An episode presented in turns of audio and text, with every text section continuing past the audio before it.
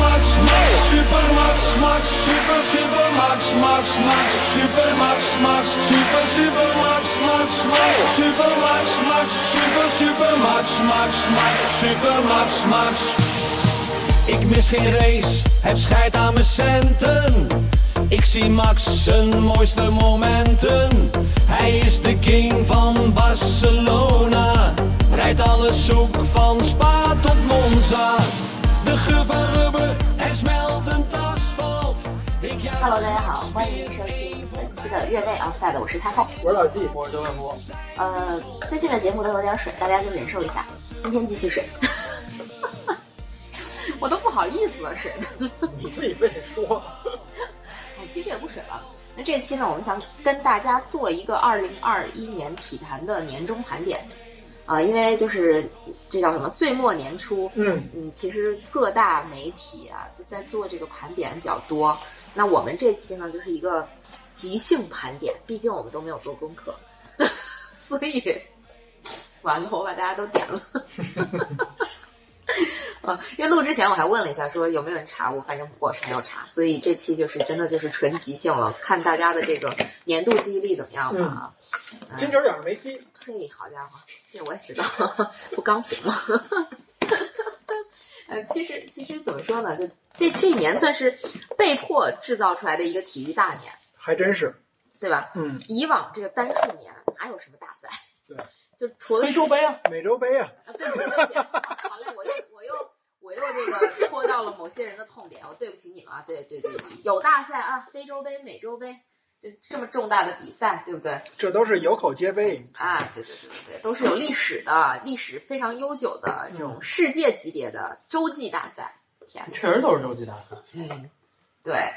然后呢，咱们接着聊啊，就说今年呢，就有这几个大赛咱们数得上的啊，欧洲杯，嗯对吧？最先开始的，然后是这个东京奥运会，对接下来又是这个美洲杯，对啊，这这算是可能就是比较大的这种，怎么说呢？就是大家比较熟知的这种比赛了吧，嗯是吧？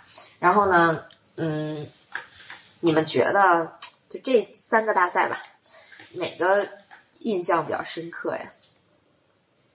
或者说，哎，其实我这都这个问题白问，你这个你让九尾狐选，肯定选欧洲杯。因为我奥运会不爱看，然后美洲杯我就没怎么看。嗯，是是是，以后说话要小心啊，说没怎么看就被定义为没看过。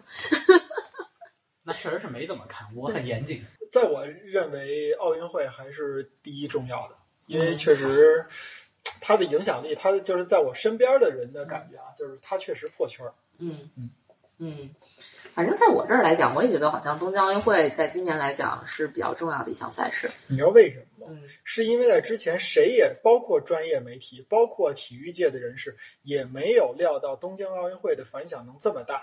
这个我是在网上看过报道的。嗯因为今年确实它年份也改了嗯，然后呢也不怎么那个，就是那叫什么来着，就是没有什么观众了，所以呃，你你很多中国人本来能去日本的，你也去不了了，嗯对吧？所以说很多人都觉得这届奥运会可能就水水的来了，但是没想到在这个国人当中确实激起了一个小高潮。嗯，那咱们就其实我觉得真的就今年大赛或者说值得盘点的，可能就这三项了。呃啊，不止不止那些，一年一度的也可以对一年一度那还是挺好看的。啊，一年一度的，比如英超吗？小黑和小白撞车呀，哦，F 一好吧，欧冠也还行吧。嗯，都有点有点点是吧？嗯，有点看点。嗯，那咱们就怎么说呢？我觉得就别以别以大赛为这个这个怎么说标的来聊这个问题了，咱们就说说你们今年整个这个年度印象最深刻的体坛大事儿吧。嗯，谁先来？那还是九尾狐呗。啊，有点多哎。呵，那要不你最后说吧。我觉得太后可以先讲。那行，太后说吧。嗯，你就让我讲，就印象最深刻的，其实肯定能排序嘛。但是我我只想讲一件事儿，我觉得今年让我印象最深刻的事儿，我估计你们都想象不到我说的是我想的是啥，我猜是埃里克森。不是。嗯，主人，您的蚂蚁森林当前有三百五十七克绿色能量值，可以说天猫精灵收能量，让我帮你收取吧。天猫精灵，我在，你闭说闭嘴。好的。这印象深刻就来了啊！他他比我印象还深刻呢。其实，其实我今年印象最深刻的啊，你就说体坛，我我我真的是最最最深刻的，其实是东京奥运会的百米飞人大战的半决赛赛前的体育展示。哦，确实好看，有灯光秀那味儿了。啊，对，就是我觉得我从来没有见过这么好看的、这么有创意的这么一个出场 二介绍。二四年巴黎让你更惊艳。啊，塞纳河上，对，当然了，当然这这个还没发生啊，我就可能二四年巴黎奥运会的这个入场仪式已经要就是预定二零二四年当年的这个体育比赛精彩瞬间第一名了。是说坐船吗？对对对，这我游游在哪河吗，我能给他们打旗儿去吗？呵，他们是不是也不需要我呀？嗯，反正这个就就是确实我印象很深刻。嗯，嗯，呃，是是什么来着？哦，百米大战，百米大战。好家伙，行吧，白说了啊。然后欧洲杯有什么印象深刻的吗？埃里克森那个肯定算，嗯但是呢，嗯，其实我觉得整届欧洲杯没有想的那么激烈和精彩吧。就英格兰队能够踢到那个那个份儿上，我觉得，呃，我还挺惊喜的。嗯，嗯，然后德国队那么烂，嗯、我也挺惊惊惊讶的。啊，可能这就是我觉得比较值得能记住的瞬间吧。嗯那对于我来说，那一定是意大利夺冠呀。嗯而且真的是我从来没有体验过在大赛上边，呃，我最喜欢的两支队能一直走到最后，从来没有过。嗯零六年意大利也夺冠了，但是法国队说实话我真心不喜欢。嗯嗯，然后再往前，两千年的时候也是意大利打法国嘛。九八年的时候，意大利跟英格兰都早早的就出局了，嗯而且那会儿真是看谁都喜欢，就是足球启蒙嘛，就觉得世界踢球踢得真好，嗯嗯，然后而且而且你说我第三喜欢的是谁？丹麦，嗯丹麦也走得不错，嗯就是所以这届欧洲杯对于我来说，它一定不是最精彩的，但是它一定是最激烈的。为什么呢？因为我我我有倾向性，以前我看到一半的时候，基本上我就佛系了，我就觉得哎踢的精彩啊或者不精彩什么的。现在这个精彩不精彩，我已经顾不上了，我觉得特别激烈，嗯嗯，行了，那九尾狐吧。这个会有点多。嗯确实有点多。嗯，行，下面下。下面这单口交给你，我们先出去一下。呃，奥运会，我觉得是就对我来说印象最深还是首金，嗯。我也确实基本上看完首金，后面看的就不是很多了。对，然后而且首金的又是老乡，啊，嗯，所以印象会比较深一点。所以我觉得，你也清华的，呃，老老老乡老乡不是老乡不是校友，就而且我觉得他是就是这些夺冠运动员当中相对就是我觉得比较出圈的那种，对。就是他的场外生活的部分嗯被大家会关注的比较多一点，而且有一定的就是榜样示范作用。嗯对，一个是他，另外一个就是我觉得是可能是苏炳添，就他这个博士论文啊什么之类这些的。嗯啊，就是除除了这两个人之外，其他的可能场外部分被关注到的并不是非常多，就还是运动本身。我觉得像呃首金这个，他的这个很可爱的那部分，对吧？然后那些的，我觉得是呃体育现在处现在我们国内啊，就竞技体育氛围下，呃，可能我觉得比较好的这么一个亮点。对，嗯所以这个我觉得印象比较深。嗯呃，欧洲杯，欧洲杯，如果一直听我们节目的听众肯定知道，我当时挑的黑马就是丹麦，对，丹麦也确实很争气啊，非常争气，然后一直打下来。埃里克森的事儿呢，我呃有一点小震撼，但是没有那么大，因为其实我对于维吾安福的那个事情印象还蛮深的，嗯所以其实这种事儿也知道，在足坛其实时不时也真的是会有。嗯啊，但当然那个事情本身可能因为现在社交媒体的兴起，所以这种事儿现在传播的会更广一点。当然，呃，整个欧洲杯不是特别的精彩，但这个英格兰球迷的这个闹事儿程度，让我既不是很惊讶，但其实又依旧对这个国家的人的素质非常的非常之失望，就是太失望了。虽然我在英国生活过一年，我对于这个国家的人民的素质本身就没有多多大的期待，但是能把自己国家就是砸成这个样子，因为一件喜事儿给闹成这个样子，也真的是就有点太过分了，是不是是不是有一种咱们国内闹婚的那种感觉？那比这都过分，太过分了。就你想能把城市，就能把伦敦最中心的莱斯特广场弄成那副德行嗯，啊！这垃圾桶翻了啊，然后这个满地垃圾啊，砸这个砸那个，哎，这 确确实是英国人。然后，呃，F 一今年我真是不是特别喜欢啊，斯帕的那个送分儿送分三圈，嗯还送分五圈这种这种事情，这个绝无仅有的这个历史首次的这种荒唐的剧，嗯有点过分，嗯有点过分。然后包括整个下半赛季后来发生的一些事情，为了流量，那个什么都不要了 啊，这个我真是不太看得上。瞬间泛之一附体。哎我觉得一般，就是他他应该两两说着。第一个呢是确实是就是为了节目效果拉满，第二个呀也确实是能感觉到这个赛事的组织者啊，他因为好久好久没有发生过这种非同一支车队的两个车手较劲较成这种这么激烈的程度，所以他们的整体能力啊，我觉得也有点欠缺。就是到最后他已经完全不知道自己该怎么办了，嗯嗯就自己慌了。其实关于 F 一的这个事儿，咱们在前面的好多期节目里边都已经聊过了哈。嗯嗯，那刚才我们聊的这个关于怎么说印象最深刻的事儿吧，那个九尾狐还有话要说吗？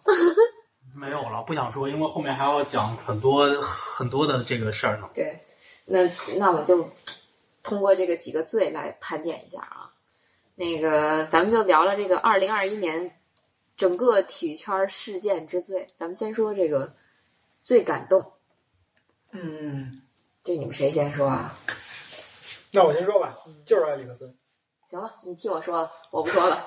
那我说克亚尔，嗯那也行，我也想说。在 在埃里克森队友这个这么危急的情况下，他一就是义无反顾的搂着人家老婆。嗨，看您这点啊，嗨，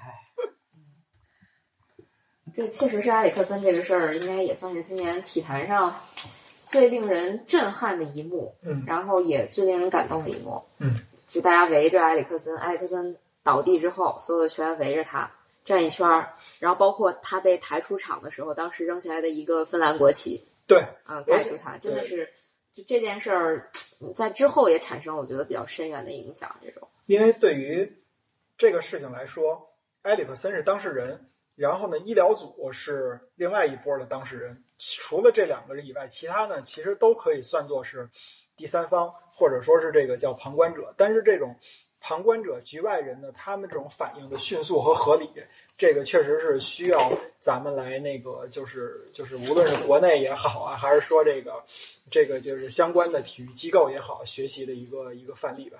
嗯，对。那小伟博呢？觉得最感动？嗯，确实应该是埃里克森。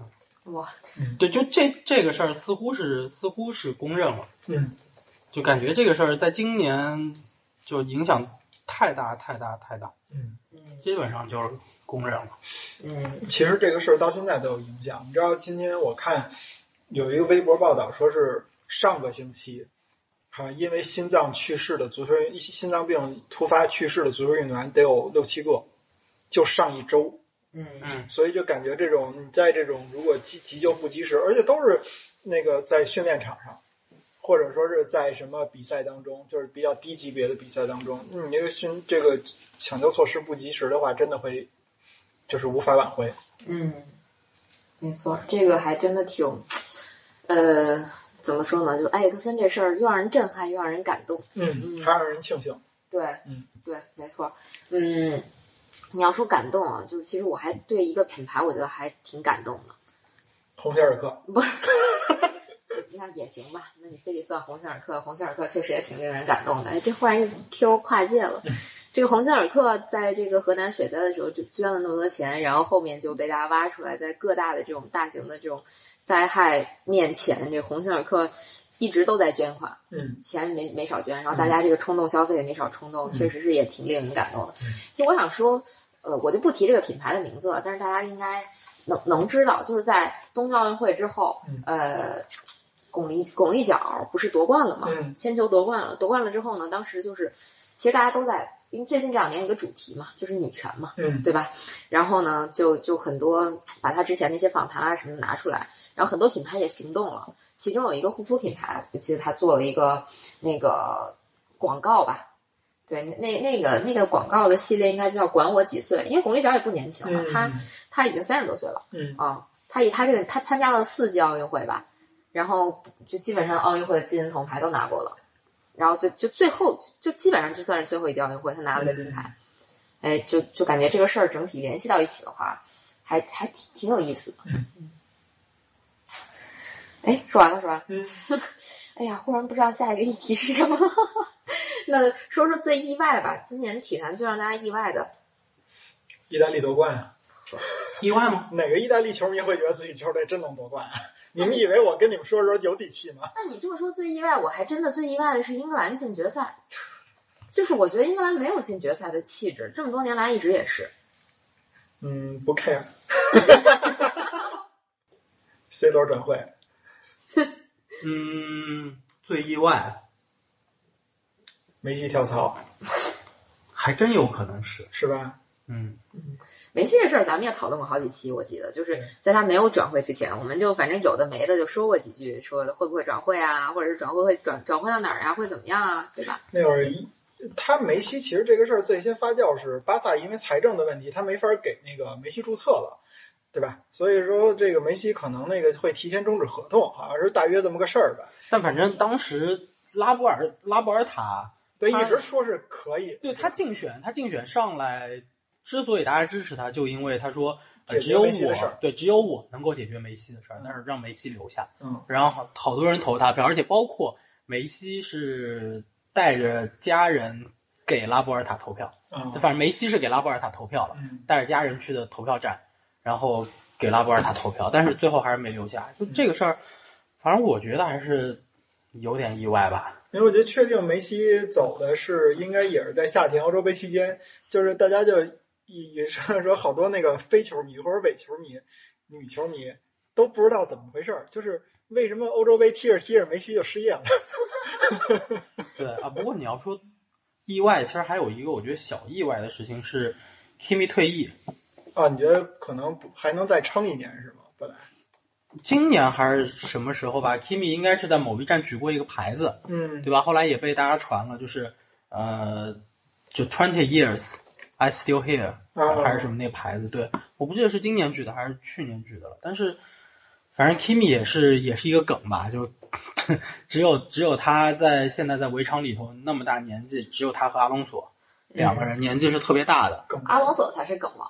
但阿隆索其实是复出的嘛，今年是复出的嘛。对，大家有准备说他今年肯定不会退役，但 Kimi 的退役，呃，当然从后面的揭晓来看，Kimi 自己是在第一站之前，八零站之前就已经想好了，因为今年 F 一做了一个这个 Seasons Prediction 嘛，嗯然后 Kimi 其实在上面写的是，呃，最喜欢的一站比赛是阿布扎比，啊因为是他对，因为是他赛季最后一场比赛，跑了然后一半退下来了。没有就赛季赛季初我知道八零站的时候就让他留言了嘛，对，然后第三个就还有什么想说的，他写的是 Goodbye 嘛。嗯，对吧？就所以其实他在赛季初就已经想好了，但是他没有说。然后，但是之后他公布的时候，其实我觉得对于很多的车迷来讲，尤其是我们这一代中国车迷来讲，呃，应该还是挺意外的，或者说也挺伤心的一个事情。对，就因为这一代车迷当中有大量的 Kimi 的车迷。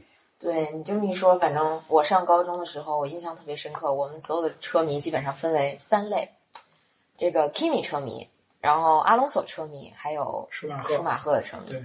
基本上就是这这三种人。可能对于很多的这种像八五后的那个到九零后的这个年轻人来说，Kimi 是他们认识的第一个这个芬兰人。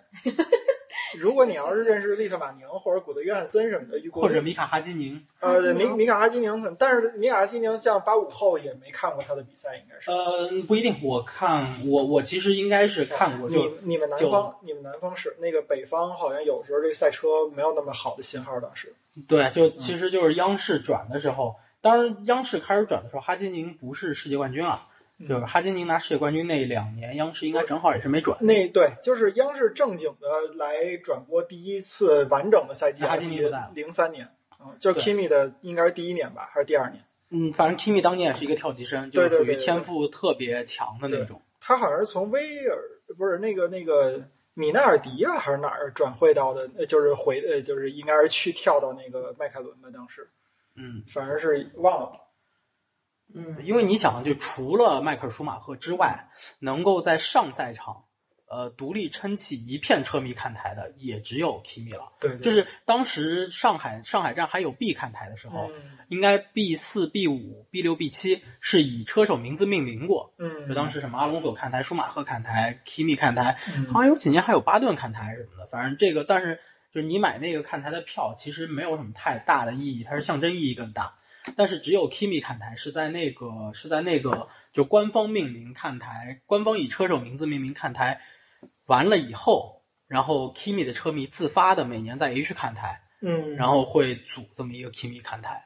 那基本上除了 Kimi 就没有人能撑起那么大的一片看台了。嗯，嗯，就反正 Kimi 是一代人的回忆。对，对嗯哎呀，这个 Kimi 退役还是真的是带走了好多人的回忆。哎呀，这个就还是挺挺，这这叫不叫意外？我感觉还挺遗憾的。遗憾。啊，嗯，就是我们我们那个时代的这种体育明星又一个就离我们而去了，回归家庭了，对吧？你要说说到，我觉得有什么意外的？我最意外的其实阿森纳，反正我就是三句话不离老本行，就就是这意思。我们也挺意外的。鉴于我们录节目的这个期间，我们已经拿了一波应该是五连胜吧，所以我就觉得还都不带失球。还还真挺就他们他们当中有过很长一段时间不带持球，就拉姆斯戴尔刚来那会儿，对真的很意外，你知道吗？就是我们能三比二赢他们多不容易。呵，还带着你，就是你就这这样一支球队，就赛季初就觉得那个连败好像是正常水平的这种这种表现吧，然后现在忽然给你打一波连胜，就我真挺意外的，就这可能是我今年年底最大的意外。我以为太后要说他有点不习惯，我想你们都回到那么熟悉的位置，怎么能不习惯呢？你看那个他要喜欢那俩人，一个阿森纳，一个勒克莱尔，这都是 不同宇宙里边的四郎啊，对，好吧，勒四郎。好吧，好吧，好吧。哎，反正这是确实挺意外的啊！就是不知道这个录完这期节目之后，这球队会成什么样，但至少在录这期节目的时候，我还挺高兴嗯，啊。然后那说说最高兴吧，最最最有意思。老金要是说意大利夺意大利冠，夺冠。反正绕不过去了，你就意大利夺冠了。对对对对，说什么都是意大利夺冠了。对啊，九尾狐，周冠宇进 F 一，嗯，我觉得毫无疑问的嗯，就这我其实还挺意外的。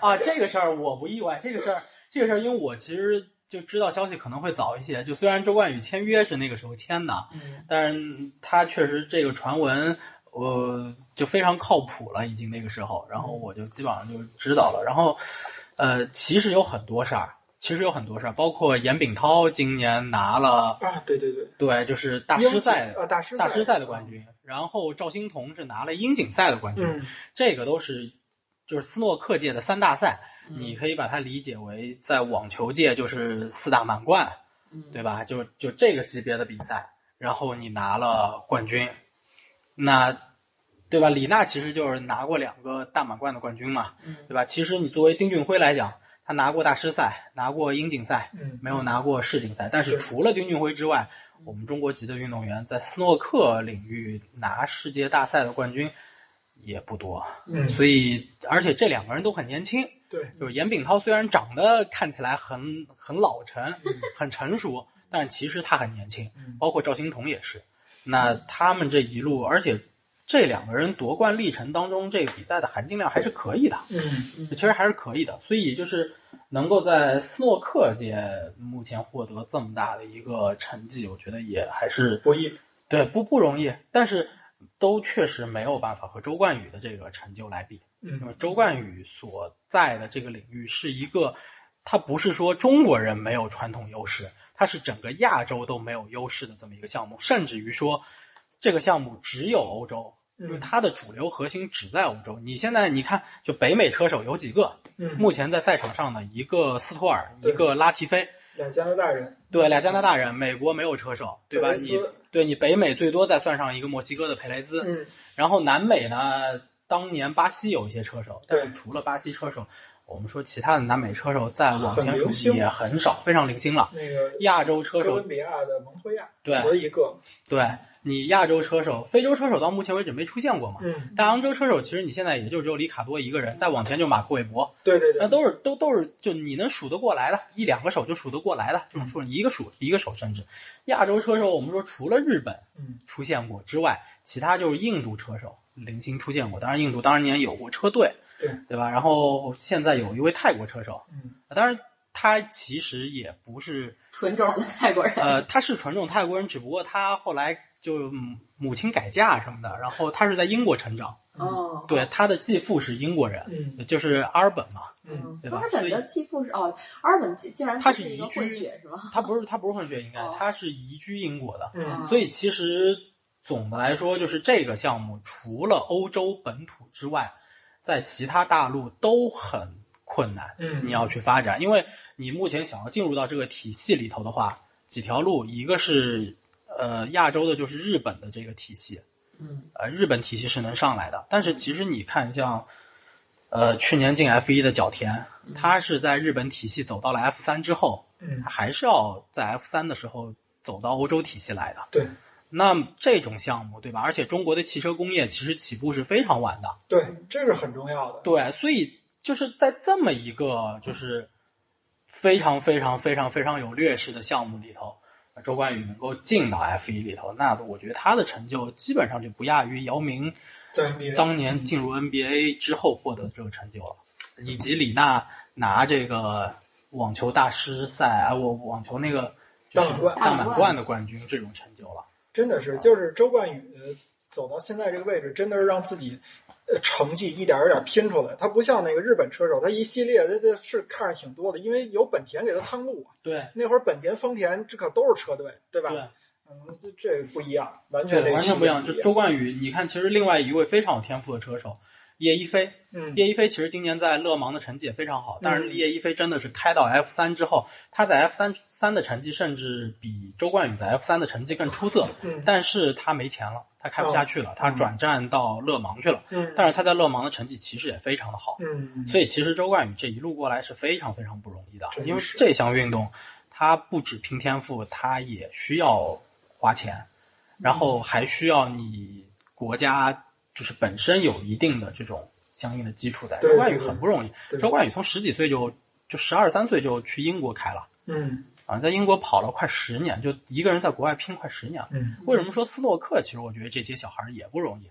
他们也是十四五岁、十五六岁，就在国外，待着，就就就在国外待着。你像你像那个当年我们说梁文博，嗯呃，丁俊晖那，这批运动员都是在谢菲尔德，后来都是就是那个斯诺克国际学院里头，嗯他们是在那个里头，Snooker Academy 吧，在谢菲尔德的啊，在那儿就是常年在那儿打球，那非常不容易的，而且国外生活。可枯燥了。对，嗯哎，对，其实说到斯诺克，我忽然就想说，之前我们好像没有在节目里啊，就是私下里讨论过。我就说那个，呃，刚夺英锦赛那个小哥们儿叫啥来着？赵欣彤，哦，赵欣彤，嗯他拿英锦赛冠军的时候，似乎没有在网上去激起很大的那种风浪，不像当年丁俊晖，就是拿几个比赛冠军，一下就感觉瞬间出圈儿。就你可能嗯不看斯诺克，你也知道丁俊晖这么一号人，但是其实按说这个这个赵欣彤是吧？他拿的这个冠军的分量很重的，跟丁俊晖一样嘛，对，嗯就是真的是英锦赛、大师赛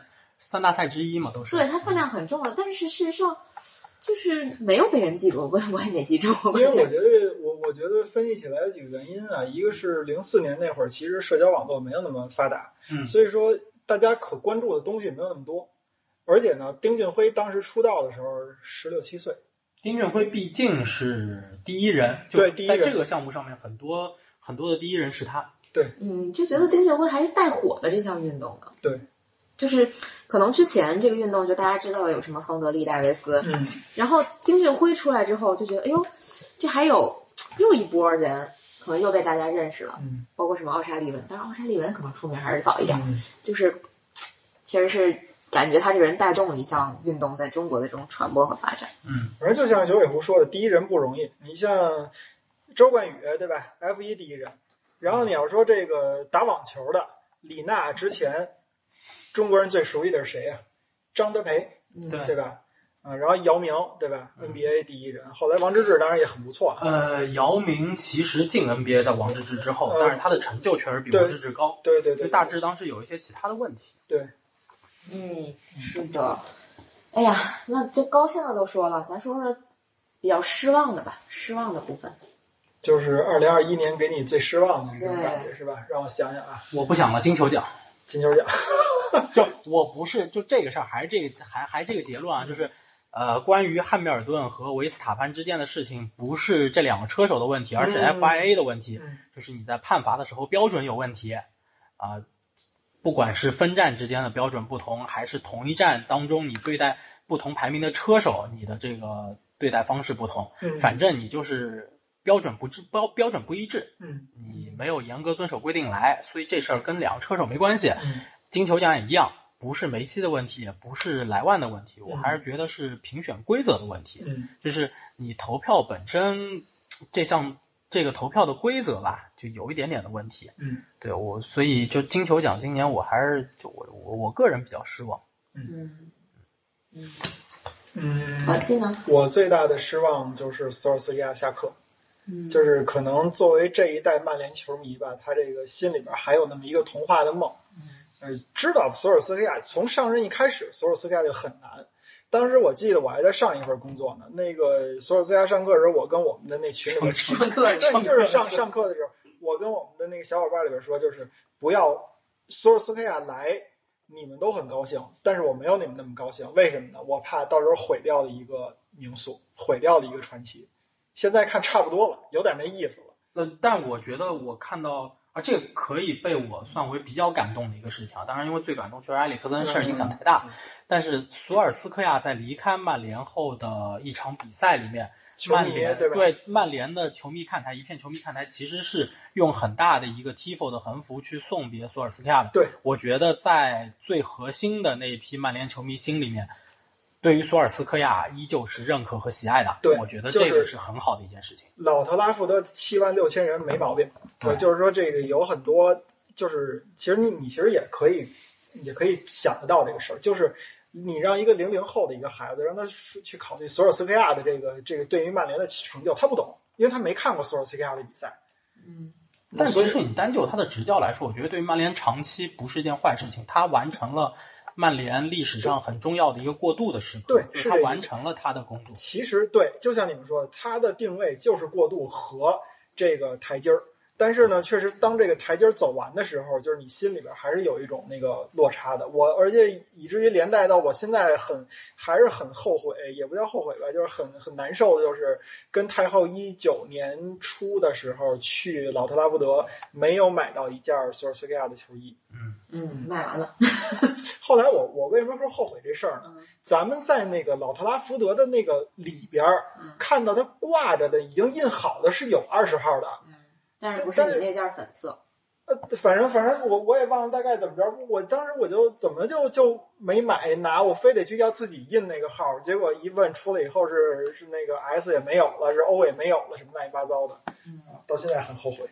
哎，就是要说最失望，我说一个我这个领域的吧。最失望的也是最悲痛的一件事，就是五月份的时候，那个黄河石林越野赛哦死了二十二个人，就是这个事儿可能是白银是吧？白银，对，就不能说是失望吧，是应该是就很悲愤的一件事儿。失望可能是对于整个的这个越野赛的组织一个失望，然后再一个就是因为这个事件影响到了未来大半年的这个国内的这个比赛的组织，就因为这个还是挺失望的。嗯，这个事儿其实不是很想聊，但是咱们节目也聊过啊，就简单说两句吧。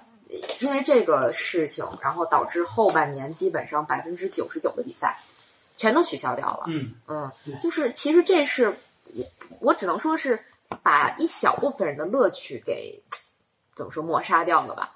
我肯定不能说大部分人，因为毕竟喜欢这这项运动的人，呃，不是那么多，对，比较小众，几百万吧，没有那么多，没有那么多。呃，差差不多是百万级。呃，嗯就跑喜欢跑步的人可能是肯定是百万级，但是就说越野跑这个更细的分支，嗯可能就是几十万甚至十几万人吧。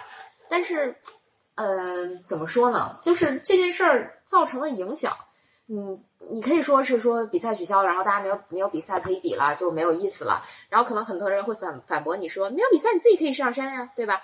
但是真正参与这项运动的人会会知道，这个比赛和平时自己上山玩儿那是两码事儿。对，那能一样？就相当于其实你把一半儿的这个乐趣给，就怎么说呢，就消灭了。嗯，那真的是，我觉得至少这十几万人在最近这半年一定不是特别好受的。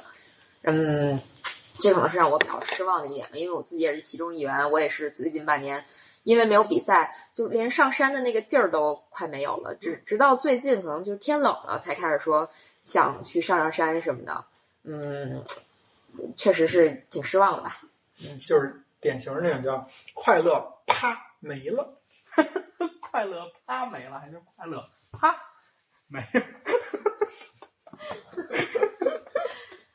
对，这可能真的就是就是今年比较失望的事儿了。嗯，你们还有什么想说的吗？还有什么罪呀、对，嗯，可能我最高兴意大利夺冠了，不不不不 啊，不对，最高兴其实刚刚说了，但是有一点点小小高兴的事儿，就是乐夫终于下课了。哦哦，这是今年的事儿，我都我都快忘了。欧。欧洲杯后嘛，我欧洲杯后，就是我觉得勒夫给德国队带来了一个很好的时代，嗯，但是现在是他要离开的时候了，因为嗯其实我觉得早在一八年世界杯之后，其实他就应该离开。对，就是就他的这套理念，其实已经不是很适合现在这支德国队了。嗯，就我觉得弗里克到来会让我对德国队相对更有信心一些。嗯嗯，哎，这个我也不算高兴。你要说非说高兴，就说回高兴，我觉得英格兰能进欧洲杯决赛，我也挺高兴的。嗯，然后失望的话，那咱再往欧洲杯扯一扯，德国队踢成那样，我也挺失望的。但是感觉德国队踢成那样是一个必然，就是对啊，就诺夫已经已经预料到了，可能就是会这样了，嗯。所以也没有那么大落差。嗯，对。啊，所以今年欧洲杯我挺开心的，尤其是尤其是有一天晚上跟你们一块儿看了一晚上球那天，嗯，就是反正我也不知道老季是看了一晚上还是睡了一晚上，但那天晚上真是挺开心的。两次，一个是在咱们这儿吃那个小龙虾，啊，那天特有意思，下下下大暴雨，对对对，那天其实因为第二场是意大利的比赛，所以咱看了。意大利对丹麦嘛。对，呃，不是吧？意大利的比利时，啊啊，对，意大利对比利时，对对对对我跟你有赌约的那场，所以我得跟你一块儿看。然后那天晚上下大暴雨，然后我们点了一外卖，对，点了两个外卖吧，我记得好像是。好像是两波，嗯，我记得。嗯，对，哎，还他那个后来还有一场比赛是那个法国对瑞士吧？那个跌宕起伏的三比三，是不是接接着意大利那个后边啊？对，啊，那那一天的比赛真值。嗯法国瑞士我是在来的路上看的。哦，那天晚上的比赛都还是挺挺有意思的。嗯，哎呀，这这么说，这个体育大年其实包括这个疫情，也让我们有更多的机会能在一起看一些比赛，嗯，对吧？因为很有可能，如果说没有疫情的话，说不定这首先这个比赛二零二零年就结束了，而且很有可能我们可能也就去当地看去了在现场。啊，嗯，对吧？但是也说一个比较欣慰的事儿，就是这个体育比赛它没有因为这个疫情的推迟让大家觉得很冷淡什么的，这是我确实觉得很欣慰的。嗯，对对对，因为欧洲开放球场了，对嗯对，就一旦联赛什么的恢复了之后，其实他们我觉得已经不太在意这些事儿。当这个时候，你确实能感觉到，在这个全世界人民都在一种很压抑的状态下的时候，体育确实能给到大家一些振奋。对，确实是一个振奋人心的那么一个事儿吧。对，嗯，那马上这个二零二二年就要到了，嗯，有没有什么期待的比赛吗？我最期待肯定是 F 一，因为我想看周冠宇。我期待世界杯啊！哦，我我也期待世界杯，同时我还挺期待冬奥会的你们。知道我期待什么吗？我期待外边飘着雪花，咱们在屋里涮着火锅，然后看着世界杯，唱着歌不过歌。不过这事儿确实挺逗啊，就是有一天我们俩去逛那个，就冬天我我跟老季去逛这个阿迪达斯的店，嗯，然后老季就说：“那二零二二年世界杯冬天办，他不出点长袖吗？不出点长袖球衣吗？”哎，我觉得他说的有道理啊。如果有阿迪达斯的人听我们的节目又开始痴心妄想，给你出点长袖球衣。因为我我其实，在卡塔尔那帮家伙踢的时候，对我就是这么回跟他的观点跟我观点是一样的。他但是他恨不得是无袖啊。但是我的观点是什么呢？我的观点是，这毕竟这些东西它是面对所有球迷的嘛，全世界各国球迷的，那这种这是一点。另外，我是从小从那个当年北京国安九七年的时候，呃九六年的时候，我有一件九六年的国安队队服，当时我就觉得穿长袖衣服好看，但你会发现现在长袖球衣出的越来越少了，对，大家宁可里面穿一件套袖那对套袖紧身衣对紧身衣，嗯，还穿一件保暖的衣服，然后再穿一件短袖球衣。对，因为呃，因为感觉现在球衣还是越做越合身儿。嗯，我然后其实咱们咱们家有一件那个长袖球衣，就你那巴拉克、啊拜仁那个，对我一直都没捞上穿，他不让我穿 T 恤的时候。嗯，我为什么要把我的球衣给你穿？你你的球衣给我穿了吗？当然，你的球衣我也不稀得穿。啊，好嘞，完了，呃，对，这个二零二二年其实按说啊，应该也也叫体育大年啊，嗯，对吧？又是冬奥会，又是世界杯的，其实还挺幸福的，连连着两年都是体育大年。非洲杯一月份的非洲杯你们不对对对啊，期待吗？非洲杯期待期待那个萨拉赫尔去踢非洲杯了，利物浦得惨成什么样？哎，今年还有美洲杯，今今年应该是没有。这个问题问的好，我也不知道啊。然后呢，那个对我是伪球迷，其实我还挺期待冬奥会的啊，就是我想看看，嗯，东京奥运会和北京冬奥会的这种怎么说呢，就是闭环政策的那么一个，或者说这个 bubble 的这个这个异同，嗯嗯，会是一个什么样的？就是在东京是一个什么样，在北京又是一个什么样？然后包括因为人都在北京嘛，虽然我不在北京啊，就是嗯，但是基本上就算是能再体验一下这种大赛，嗯就在自己身边的大赛。嗯，虽然虽然因为这种闭环的政策可能确实跟我们关系也不是那么大，嗯，但是还是要期待一下。期待一下吧。嗯，毕竟是身边的，嗯，那一头一尾嘛，头是冬奥会，尾是这个世界杯，其实也还挺特别的当中连着 F 一，啊。当中连着 F 一，当中还连着什么？连着各各各大足球联赛。再期待一个小众的，就是杭州亚运会的时候，电竞到底能不能上直播？哇二零二三年的杭州亚运会和年二零二二年的二零二二年的杭州亚运会和二零二三年的亚洲杯亚洲杯，啊。哎，其实你说这这一竿子支过去，这明年不少赛事，后年也还有不少赛事，而且跟我们的关系还挺大。对，也在北北京有赛场。对对，然后呢，你要再往后把二零二三年再熬过去以后，二零二四年又是正常的体育大年了。嗯，又又来奥运会了，巴黎又来了。其实你看还有欧二零二四年还，有欧洲杯呢，是在德国。这个这个变得好快，就时间过得好快啊，对吧？一下就要不以后就这么着吧。哎，其实年年有大赛的感觉很爽啊，就是我什么时候能出国呀？对，就就明年。但是但是代价是什么？代价是我们在之前那个体育大赛的这个这个这个周期从四年变成了五年。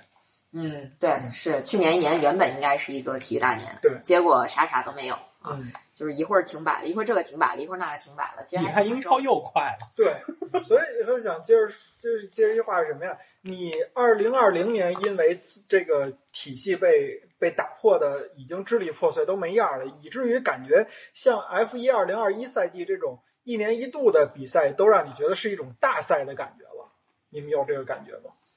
反正二零二零、二零二一的 F 一我看的还是挺爽的，就是嗯虽然二零二一最后趋向于就是我非常不喜欢，但是你会发现最近几年，包括下个赛季的嗯 F 一、有背靠背，嗯，有背靠背靠背，对，就是这样子的比赛出现。以前我们都是两个两个礼拜来一场，两个礼拜来一场，对吧？对当年 F 一分站是一年十七场，对，十八场算多了，十九场车队已经开始骂娘了，现在已经二十二到二十三场了。因为我记得那会儿 F 一好像有一个大概不成文的规则，就是一年大赛不能超过二十场。对不起，点错了。对，就现在，反正这比赛当然也是全球物流效率提高了嘛，对对对对吧？所以就能让我们有那么多的 F 一的比赛看了。对，但是也确实出现一些很搞笑的事情。你比如说，车队周四车队周三到了，结果物资还在路上啊，周四才刚进场。哎，其实我觉得这种话题咱们也可以聊一期，就为这个这个世界的变化，让体育大赛有很多很多变化。嗯，你包括为什么欧洲欧欧足联已经不算客场进球了，因为你客场影响都没有那么大。对，嗯好，又给我们水了一个话题。这个话题真不水，这你上下五千年了，你古今中外了。这个话题水不水得看我们怎么聊。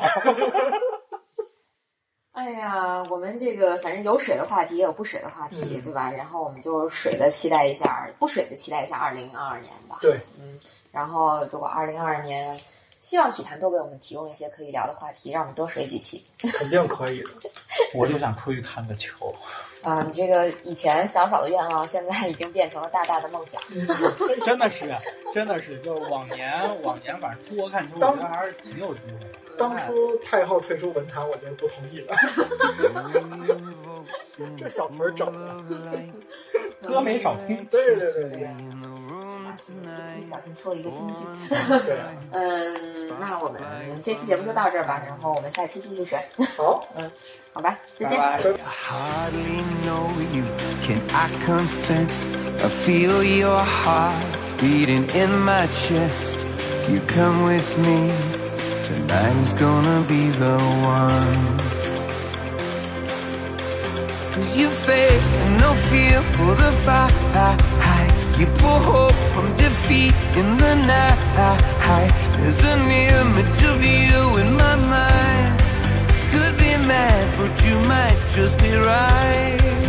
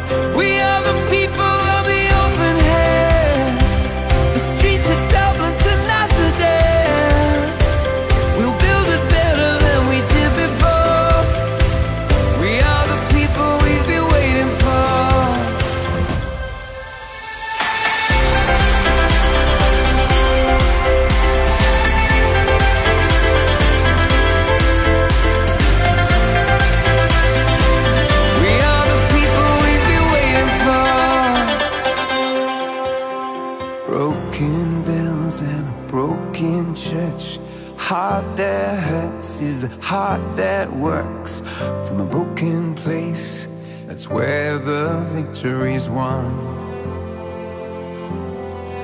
Cause you and no fear for the fight. You pull hope from defeat in the night. There's an image of you in my mind. Could be mad, but you might just be right.